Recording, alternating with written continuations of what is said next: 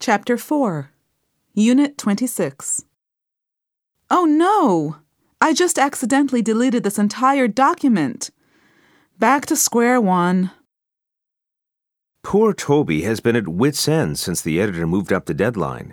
Now he has to stay up all night to get his story in on time. Your coffee makers are the best on the market. Be that as it may, they're way out of my price range. Daphne is expecting a baby in January, and I was wondering if you might be interested in chipping in for a baby shower. What time is this train supposed to arrive? Beats me. The announcements just keep saying it's delayed. The small grocery stores on Main Street can't cut it because they are losing business to that new supermarket. I can't help betting on horses, even though I've been losing lots of money. I can't stand this coffee. It tastes like mud.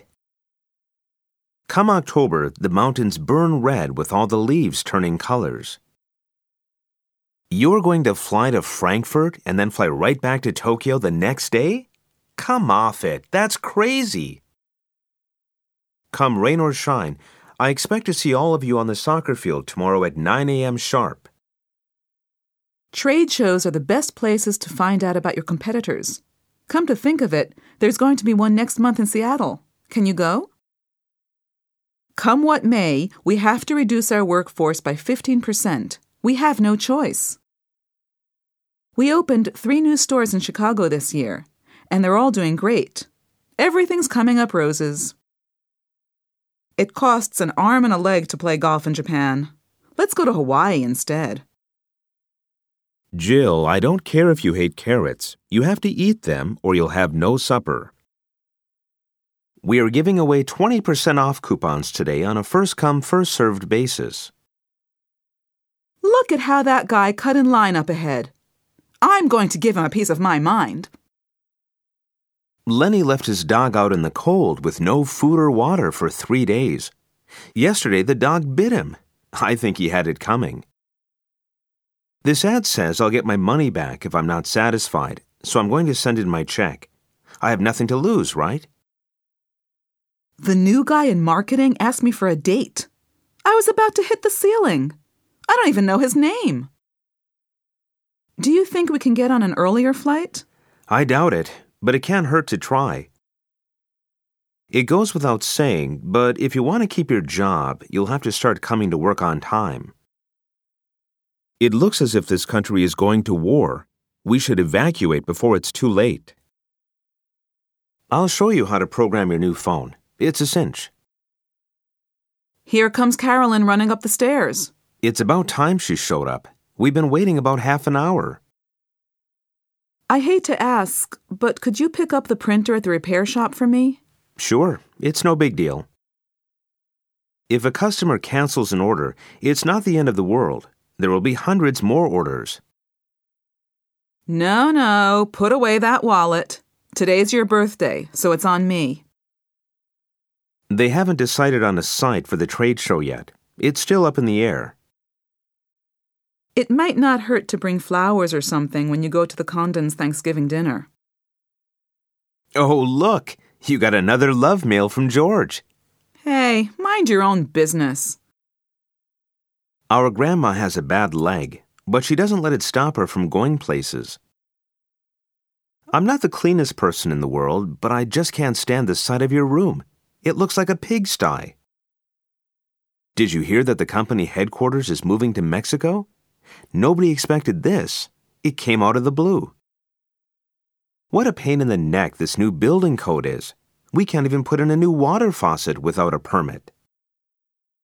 The CEO doesn't see eye to eye with some of the board members on expanding our overseas markets. I wonder what time Sanders is going to get here. I don't know. Well, speak of the devil. Here he comes. You all go on to dinner without me. I'm staying behind to finish up some work. Okay, suit yourself. Look at that man. He looks just like Elvis Presley. You took the words right out of my mouth. I was thinking the exact same thing. A bribery scandal involving three city council members has been the talk of the town for the past three weeks. I just don't like the layout for this ad. That makes two of us. Hey, you, get your blasted truck out of my parking space. Watch your mouth. Don't be rude. We go way back. We've been friends since elementary school. I had to throw away a whole ream of paper because I spilled coffee on it. What a drag. Are you sure you want to put your house on the market so soon? Yes, of course. What are you getting at? Well, if you wait about a month, I think you'll get a better price. You want me to deposit $2,000 into your bank account for nothing? What do you take me for? Some kind of fool?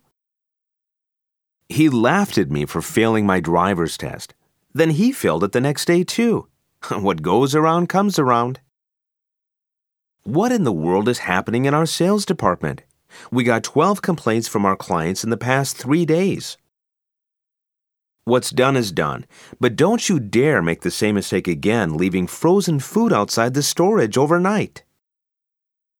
Jessica said you wanted to talk to me about something important. What's on your mind? What's the point of taking a taxi? Union Plaza is just around the corner. What's with Joey? I said good morning to him, and he just looked away. When it comes right down to it, I can't afford to buy a new house in my present financial condition. Who do you think I am? I'm a partner in this firm. Get your secretary to make the coffee. Hey, you can't just walk into my office telling me to do this and that. Who do you think you are? The Queen of England? Maybe 500 people will show up at the news release of our new product. Maybe nobody will. Who knows? Ben was arrested for taking pictures of the legs of women with his cell phone. That's terrible. Why in the world did he do such a thing? Excuse me, ma'am. You didn't yield the right of way at the intersection back there. You nearly caused a three car accident. This must be one of the worst movies ever made. You can say that again. Do you promise not to tell anyone what I've just told you? You have my word. You did an excellent job on that Tillman contract. Thank you, boss. You've made my day.